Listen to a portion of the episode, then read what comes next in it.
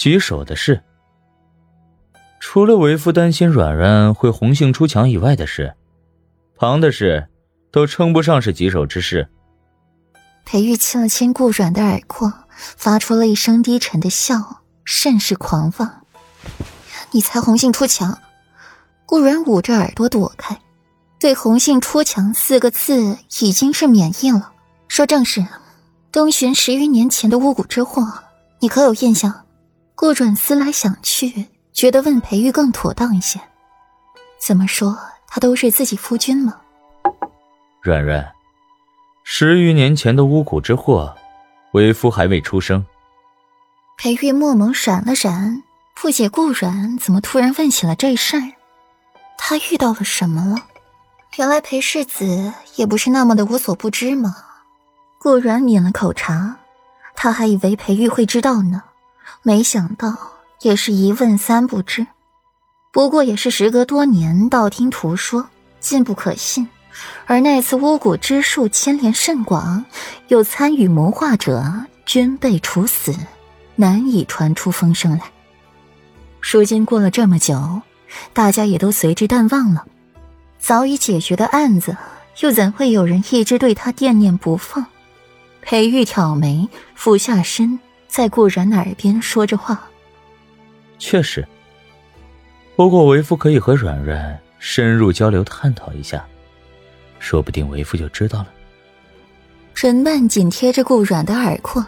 吐气幽兰，随后是温软如诗的触感传遍了四肢百骸，语调极尽暧昧，极尽魅惑人心。滚！我说正事呢。顾软被裴玉说的脸上一烧，逮着机会就耍流氓，简直气死人。真巧，为夫说的也是正事。为夫与软软真是天作之合，心有灵犀一点通。都想到一处去了。裴玉声音愈发的柔软，充满了宠溺，眸底的柔情几乎要溢满出来。谁和你心有灵犀一点通？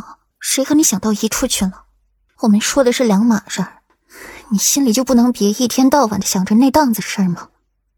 顾软小脸红扑扑的，低估了裴玉的无耻程度。裴玉轻轻挑眉，发出了一声低笑。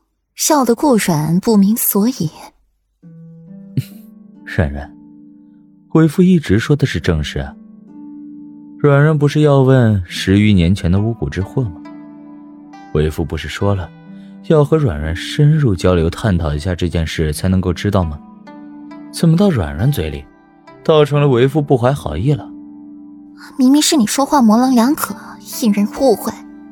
顾然脸颊愈发的红了。被裴玉这么一说，倒像是自己思想不干净了。可是为夫与软软恩爱也是正事啊，难道软软不喜欢吗？裴玉嘴里说着流氓话，手却安分的紧，没有乱动，温香软玉在怀，心情格外的舒畅。不怕流氓耍流氓，就怕流氓有文化。顾软抿了抿唇。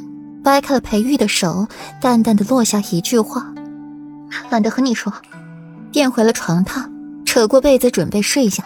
昨夜折腾了许久，今日虽起得晚，可又走了这么一趟，也着实是累着了。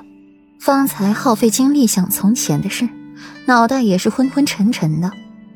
裴玉望了眼空空如也的手心，随意甩了甩，坐到床榻前坐下。看着顾软的睡颜，想到了顾软方才问自己的问题，墨眸逐渐幽深。巫蛊之祸。傍晚，晶莹莹白的小雪花从昏暗的天空中纷纷扬的飘落下来，大地银装素裹，褐色的梅花枝桠上也沾了一层薄薄的雪花，嫩叶被冻得僵硬，仿佛轻轻一碰就会被折断。太过秀气，承受不住这样的寒凉。唯那红梅是开的愈发的艳丽了，丝毫受不到风雪的影响。傲雪凌霜，铁骨铮铮。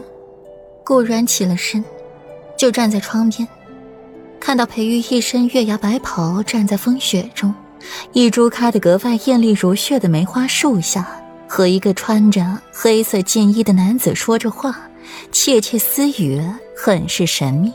顾然抿了抿唇，堂堂裴世子，行事作为不神秘一些怎么行呢？顾然看着眼前这一幕，心里只觉得熟悉万分，仿佛自己在哪里见到过，与记忆深处一个模糊的身影相重合。杏花树下。